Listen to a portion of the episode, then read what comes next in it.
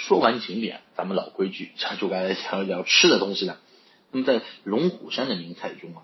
是上清豆腐和这个泸溪活鱼啊，这个是绝对是出名的。那么上清豆腐的话呢，这里一定要用这个上清山泉水为原料，它这个不但白嫩鲜香，而且没有普通豆腐的这种豆腥味，反而呢会有一种别样的香甜啊。用上清豆腐制作的这个名菜也特别多啊，比如当年乾隆皇帝赞不绝口的这个黄袍拜君王。以及这个香酥可口的这个萝卜丝煎上清豆腐等等啊，最为出名的应当属这个天师府待客大餐当中的一个天师豆腐宴了。那么泸溪河呢，是发源于这个从峻岭之中啊，一路穿山过峡啊，远石河床，毫无污染，清澈见底。所以说呢，这个泸溪河里的鱼啊，不光是肉质鲜嫩，而且呢是没有鱼腥味的。从这个河里捕上来之后啊，去掉内脏，裹上面粉啊，放油锅里面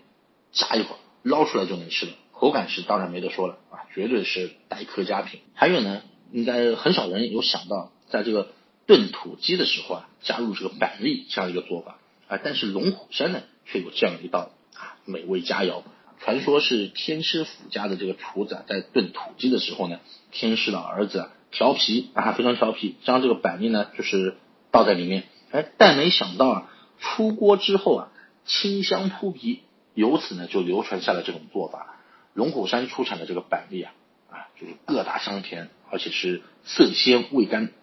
再配上这个当地农家喂养的这个土鸡啊，可谓是这个色香味俱全的一道菜。接着咱们再来说一下这个鱼浆茄干，这个鱼香茄干可以说是龙虎山的一道特色风味。啊。它这个是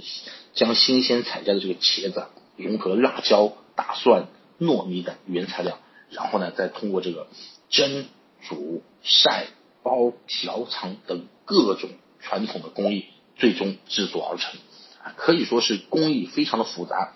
因而呢，品尝之后呢，就是味道爽口，所以说呢，吃了还想吃啊。但是令人想不到的是什么呢？这个鱼浆茄看啊，对于这个晕车。孕妇呕吐等症状是具有明显的效果的。啊，大家再来看一下这张图，是不是觉得这个上面的菜就比较丰盛、比较多了呢？